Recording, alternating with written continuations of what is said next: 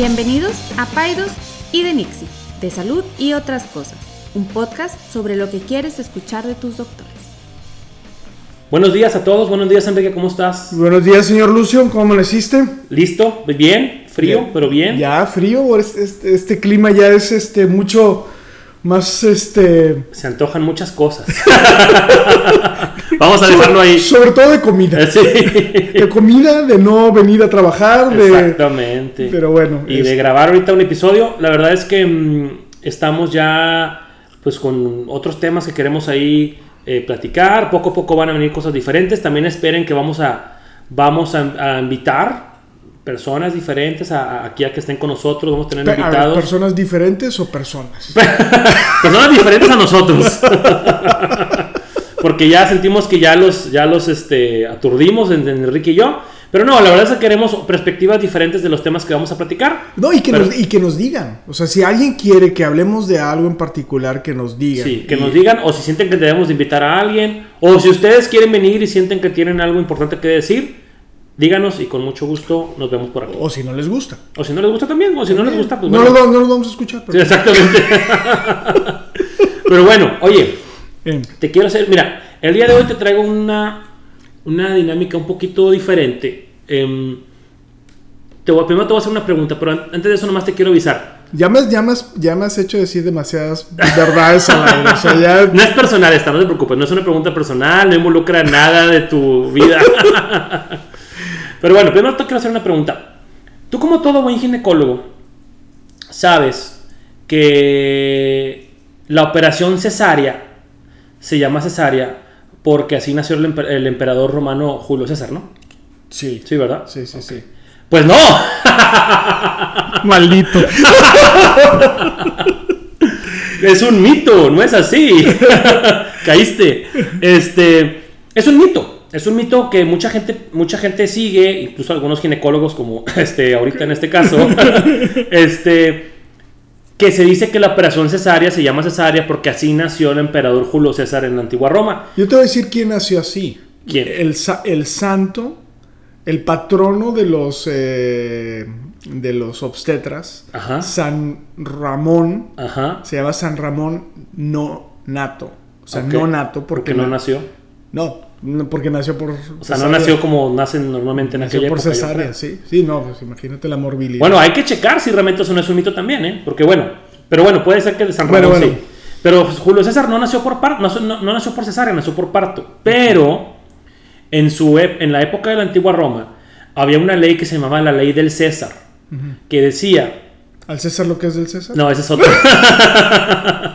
decía la ley del César que si una madre moría durante el parto, debían de sacar al bebé por mediante, el- mediante el abdomen. Ajá, Entonces de ahí nació el nombre de cesárea, porque era la ley del César. ajá. Entonces, esa es, esa es la real... Para poder enterrarlos separados. Para poder, sí, para, poder darle sepultura a los dos o los quemaban, la verdad es que no sé qué hacían, al que sepa que nos diga. Pero eh, el chiste era que no, que no se fuera junto con el cuerpo de la mamá, sino que fueran cuerpos diferentes. Ok. Entonces, por eso se llama cesárea. Entonces, como viste, acabamos de aclarar un mito. Sí. Entonces, hay muchos mitos dentro de la medicina, hay muchos mitos dentro de la salud. Y el día de hoy quiero hacer una dinámica diferente, así rápida. En lugar de hablar de un tema nada más, te voy a ir sacando mitos.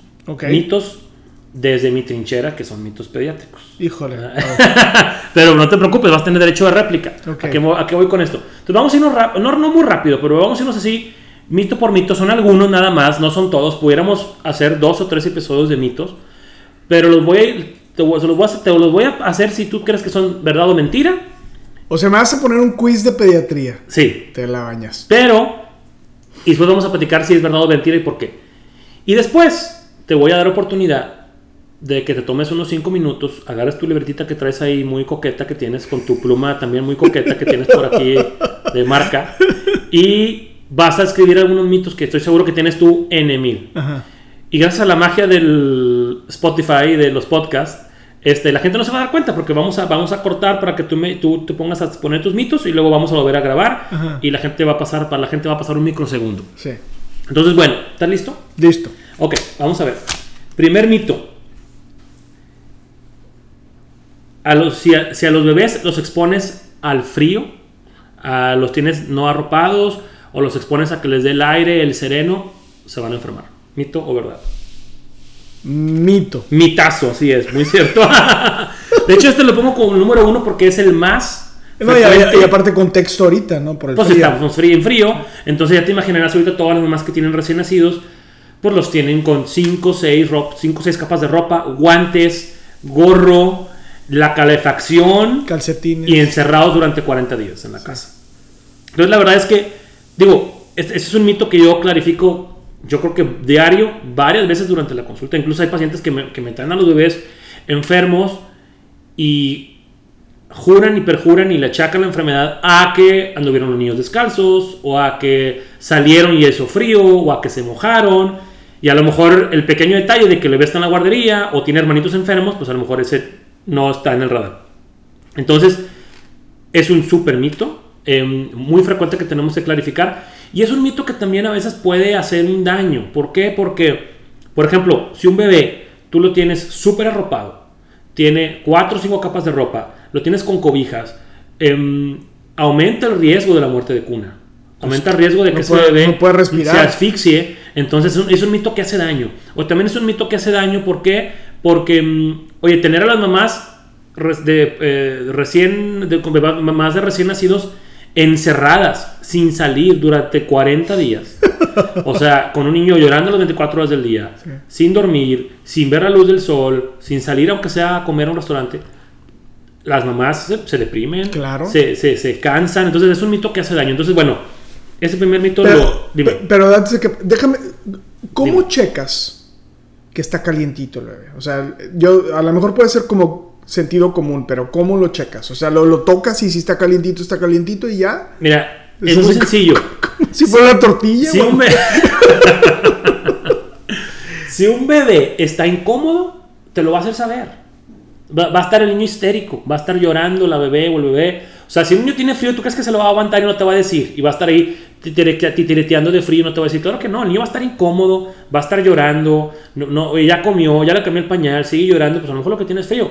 Ah. Pero casi siempre en nuestro contexto, lo que tiene es calor.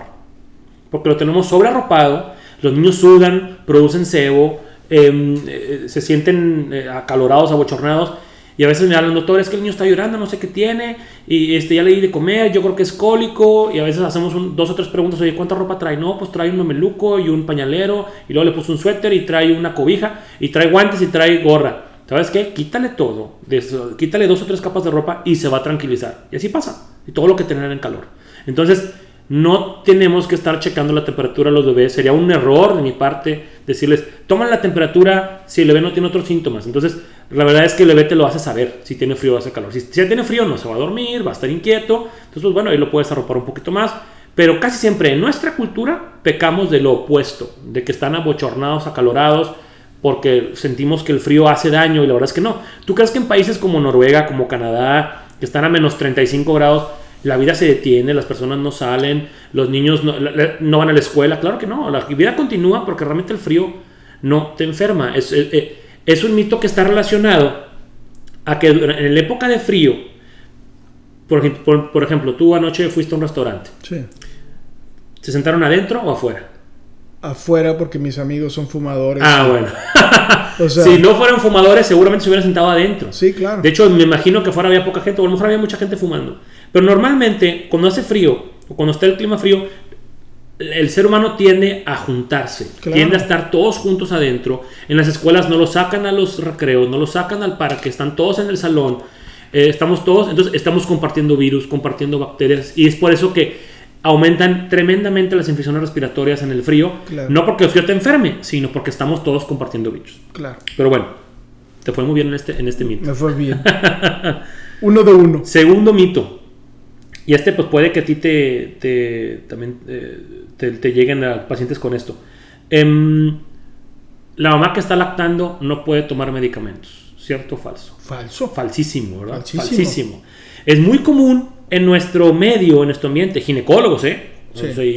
médicos generales, ginecólogos de todo, que le dan un, medicamento a la mamá. O sea, hay, hay de dos sopas o tienen a la, vamos a suponer una mamá que tiene fiebre, una mamá que, tiene dolor y que está lactando. O la tienen muriéndose de fiebre y de dolor porque le dicen que no puede tomar nada porque está dando pecho. Y la tienen sin medicarla o con infecciones de garganta o de oído sin medicamento porque pues estás lactando. Claro. O le dicen que suspendan la lactancia. Oye, ¿sabes qué? Te voy a dar medicina, pues tienes, no, no le puedes dar. Entonces, eh, ahí es un factor súper importante, muy común en nuestro país, por el cual se suspende la lactancia. Yo- perdón que te interrumpa. Tú no o sea, a mí esa es una, es una consulta muy frecuente Ujú. de otros profesionales de la salud o interconsulta o como lo quieras ver. Y yo sí, mi primera pregunta es, ¿necesitas el medicamento? Porque ahí también, o sea, hay una cultura de como de... Medicamento para todo. Medicamento para todo. Así a ver, me tienes diarrea. ¿Qué necesitas hacer como adulto? Es, para empezar, ¿qué tragaste? O sea, si estuviste comiendo mugrero, pues te lo mereces.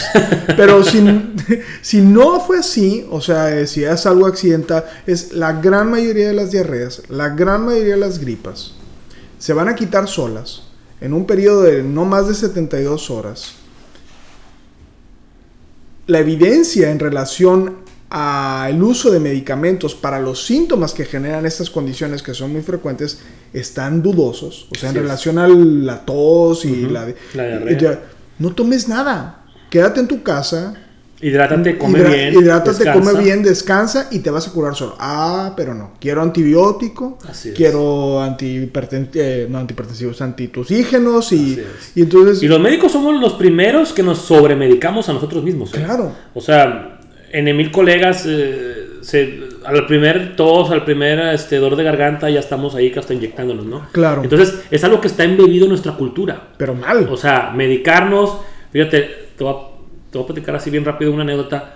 Em, un día estábamos en la playa, en, un- en unos departamentos, y una persona se cayó de un cuarto piso. no manches. Sí, era una, una chava que estaba en estado de, de ebriedad. Sí. No me quiero reír, no te perdón, perdón, perdón. Se cayó, no le pasó nada a la chava, gracias a Dios, ya en retrospectiva. Pero se cayó de un cuarto piso y la chava estaba tirada. Entonces, eh, yo estaba cenando en un balcón y de repente empiezan a gritar: ¡Un doctor! ¡Un doctor! No, no, no, qué pesadilla. Sí, y pues estaba con mis suegros. Ajá. Entonces me dicen, mis suegros me voltean a ver: Pues tú eres doctor, ¿no? Órale. Hijo. Pues fui a ver qué estaba pasando. A lo que voy es, eh, la, la paciente tenía mucho dolor, le hablamos a una ambulancia y en lo que llegaba la ambulancia yo pregunto si alguien tiene algún medicamento. Había como cinco señoras. Todas las señoras Sacaron arnica. sacaron, no, hombre, sacaron su neceser. O sea, había cuatro o cinco bolsas con lo que se te antojara. Sí. Ri- pa- para dormir, ribotril, ketorolaco, inyecciones, esteroides, de todo. Sí. Entonces, esto, ¿qué, qué lección me dejó a mí? Uno, nos encanta medicarnos. Y dos, en nuestro país hay un acceso tan fácil a, las a los medicamentos Claro. que da miedo. Claro, claro. Pero bueno, regresando al mito es, lo más probable, si te dieron un medicamento, es que sí puedas darle el pecho. Claro, claro, sin duda. Me sobran los dedos de las dos manos para acordarme de medicamentos que están contraindicados en la lactancia de manera tajante. Claro. Casi siempre son cuestiones de cáncer, cuestiones para tumores, para la tiroides, algunas cosas muy específicas. Pero si te, te duele la garganta, te tuviste una infección de oído, traes eh, diarrea y te dieron algo, lo más probable es que sí puedas dar pecho. Ahora, eh, eh, consúltalo con tu ginecólogo y con tu pediatra. Hay portales en internet. Hay un portal que se llama e-lactancia.org donde puedes checar los medicamentos que tú quieras. Pero lo más, si, si alguien te dice que no puedes dar lactancia, no puedes tener lactancia porque estás tomando algún medicamento, dúdalo mucho. Claro. Sí, sí, ¿Eh? sí. Sí, sí, sí, sí. Sin duda, sin duda. Dos de dos. Dos de dos, oye. Se me hace que a ver si en este te va a ver, te voy a hacer patinar. este. ¿A qué edad deben de dormir los bebés toda la noche? No te la bañas. A ver, eh, ¿a qué edad? Bueno, te lo voy a cambiar. ¿A ¿Qué, qué voy es, a cambiar. ¿Qué es toda la noche? Toda la noche de corrido de- sin despertar. De ocho a- De 8 a 8. De 8 a 8. No, no sé, tanto. te lo voy a cambiar. Un niño de un año Ajá. ya debería dormir toda la noche. Mal le vale. Yo diría. ¿Con Benadryl o sin Benadryl? Ay, yo diría que sí debe de dormir toda la noche. Ok, pues no. ¡No! Oh. Ahí te va. Dos de a ver, déjame te, déjame te refraseo esto. Un niño de un año tiene la capacidad de dormir toda la noche, sí, sí la tiene. ¿verdad? Hay niños unicornios que desde el mes ya duermen toda la noche. Míticos. Sí, este es un tema, un tema como, como, dif- como Buda. así. y este es un tema difícil, duro, que nos pega a todos los que somos papás de niños pequeños porque todos queremos que nuestros hijos duerman toda la noche. Y la verdad es que a cada niño le viene diferente. Entonces, hay niños que desde el mes duermen toda la noche, que te digo, son unicornios, son así míticos, legendarios, sí los hay. Y hay niños que tienen un año, año y medio y siguen despertando durante la noche. Y eso no es anormal. O sea, porque a veces sabemos médicos, sabemos pediatras o, la- o las abuelitas que, oye, ese niño, no sé, tiene tres meses ya, ¿habría dormido toda la noche? Porque el- tu primito o el hijo de, de- de la chuchis este, duerme toda la noche.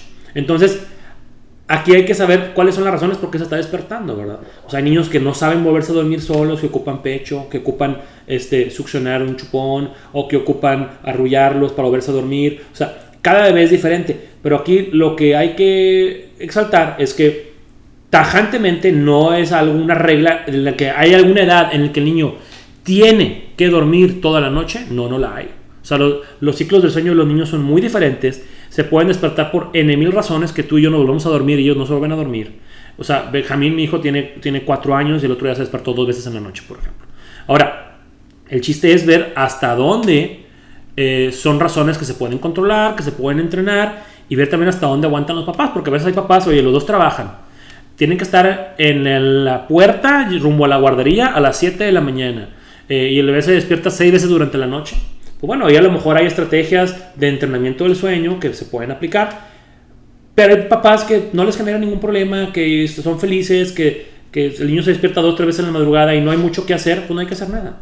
Entonces aquí el, el- el- el- mensaje es no dejarnos, no engañar, sino no dejarnos influenciar por eh, consejos de, de- de- de- personas que a lo mejor no tienen el contexto muy completo de cómo se comportan los bebés durante el sueño y estar, porque me, lo me llegan papás muy estresados, el niño tiene tres meses, pero- no duermen toda la noche, Pero doctor, algo piensan, tiene. piensan que es una enfermedad. Sí, o sea, piensa que el niño algo tiene. Como psiquiátrico. Sí, ahí te va otro. Es más, ahí te va otro mito muy, muy, muy similar.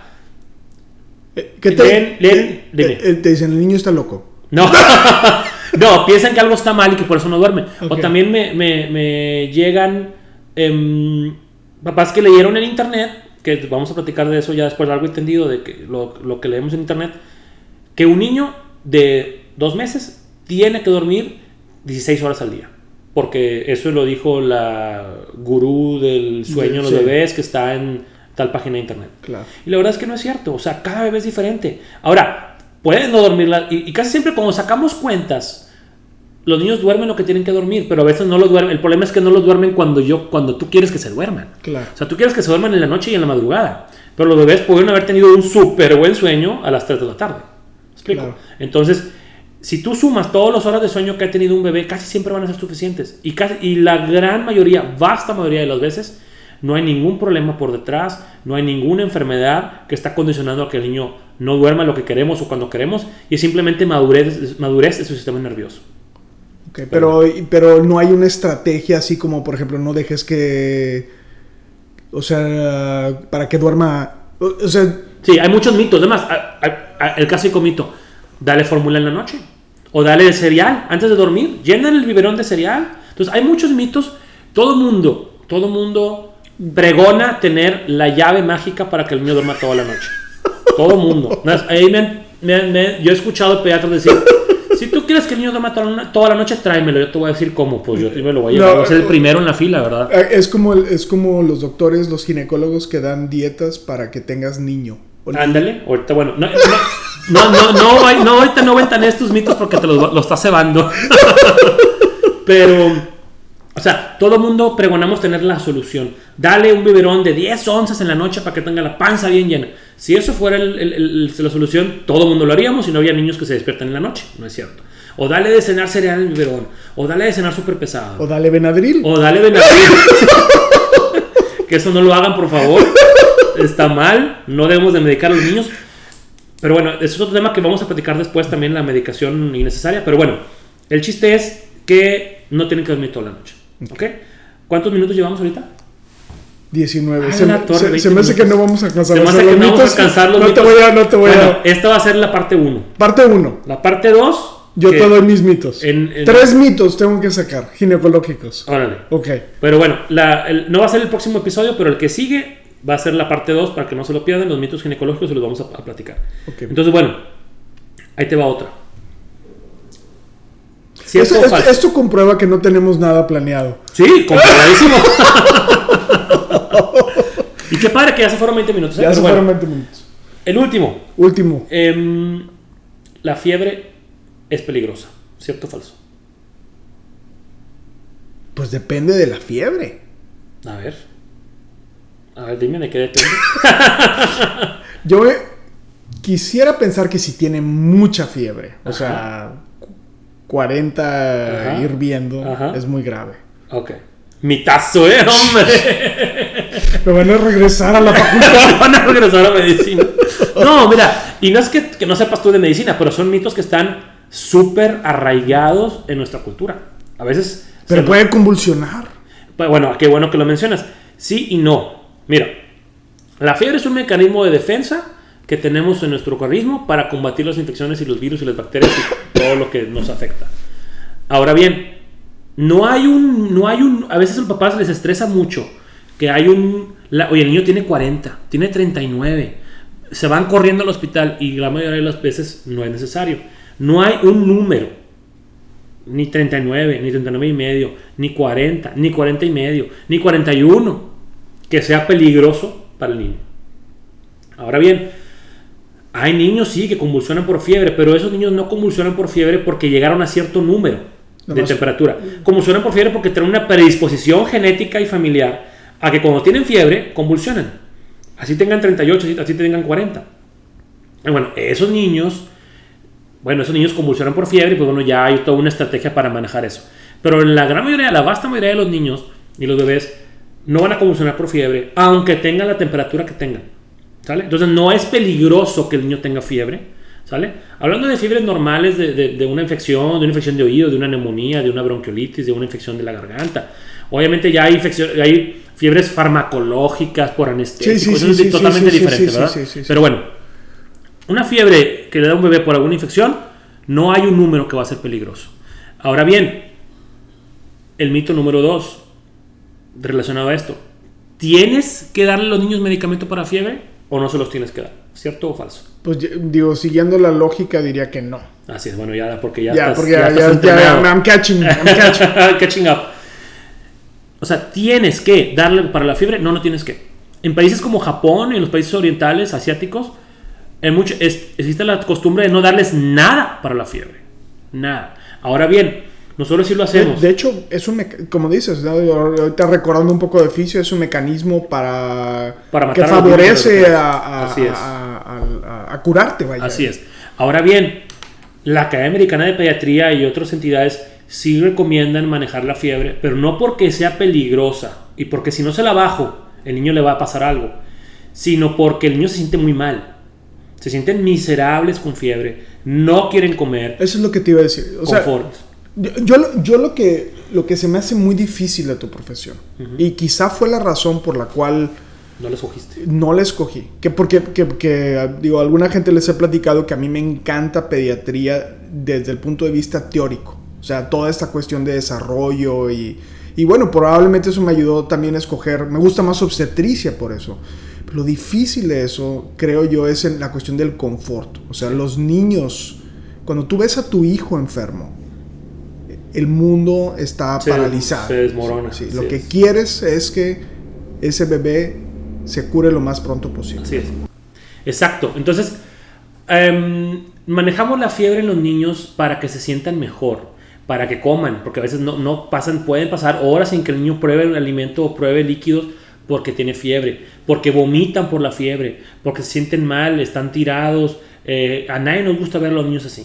Entonces, es por eso que, bueno, les ayudamos con medicamentos para que se sientan mejor, para que si un niño, aparte de que tiene una infección, está deshidratado porque no toma alimentos, no le falta energía porque no está comiendo, pues también puede ser que eso no le ayude a defenderse apropiadamente de la infección. Entonces, por eso atendemos la fiebre, pero no porque el niño le vaya a pasar algo, no porque sea muy peligrosa la fiebre. Entonces, hay algo que le llaman los americanos fever phobia, una fobia a que el niño tenga fiebre.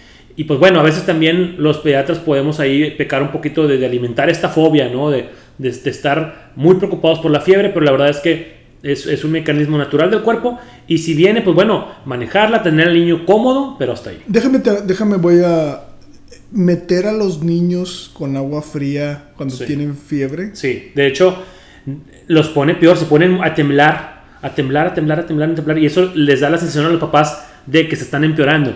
Ahora, un baño sí está adecuado, pero con agua tibia. Ok. Le llaman los americanos lukewarm, o sea, así tibiecita, un baño rico, sí ayuda a que sientan mejor, a que les baje un poquito más la fiebre, pero bañarnos así con, con agua fría. Eso es que tortura Es china. tortura china. También hay otro mito en el cual dicen las abuelitas que los, los, los pases con un paño con alcohol. O sea, que agarras un paño, lo mojas en alcohol y se lo pasa al niño. Eso está también, es una pésima práctica que hay que evitar. Te ríes porque te lo han de haber hecho de chiquito. Este, ahí en Matamoros yo creo que lo hacían ahí a los niños. Este, hay muchos mitos alrededor de la fiebre, muchos remedios. Yo, no- yo, ¿cómo, o sea, cómo no lastimamos a nuestros hijos Sí. cuando Sí, la verdad es que sí. Este, pero bueno, vamos a detenernos aquí. Yo creo que ya tocamos algunos mitos. Esto va a dar para muchos episodios, Sí. pero te invito, no nos dio el tiempo, pero te invito a que la próxima, ahora me pongas tú a mí en el Yo te spotlight. pongo algunos mitos. Tráete algunos mitos. Yo la verdad es que seguramente voy a, a- a fracasar en todos. y vamos a hacer la segunda parte, pero ahora del lado de Nixie. Ok, me ¿Sale? gusta, me gusta la idea. Órale, y si quieren que, que- si quieren, tienen mitos que quieren que platiquemos, digo, no vamos a hacer de- episodios de puros mitos nada más, ¿verdad? Pero bueno, este- esta serie de dos sí va a ser así. Em, mándenos un mensaje por Instagram. El doctor Saldívar Enrique es arroba DR Saldívar. Mi Instagram es arroba pediatra-césar Lucio. Y también, corrígeme si estoy mal, Enrique, ya estamos en iTunes. No, no no. lo he visto, no, lo- Ok. no he visto. Necesito checar ese rollo, pero bueno, pues, estamos, en, estamos en, en Spotify. En Spotify y, y vamos a hacer lo posible por próximamente ya también estar en iTunes para llegar a más gente. Muy bien. Pues Órale. bueno, pues que tengas una buena semana. Nos vemos la próxima semana. Tengo miedo de lo que me vas a preguntar. Adiós. Bueno, buen día. Bye. Ninguna opinión o consejo de nuestros anfitriones o invitados sustituye la valoración médica o representa a nuestra institución universitaria o de salud. Declaramos que no tenemos conflictos de interés. Hasta la próxima.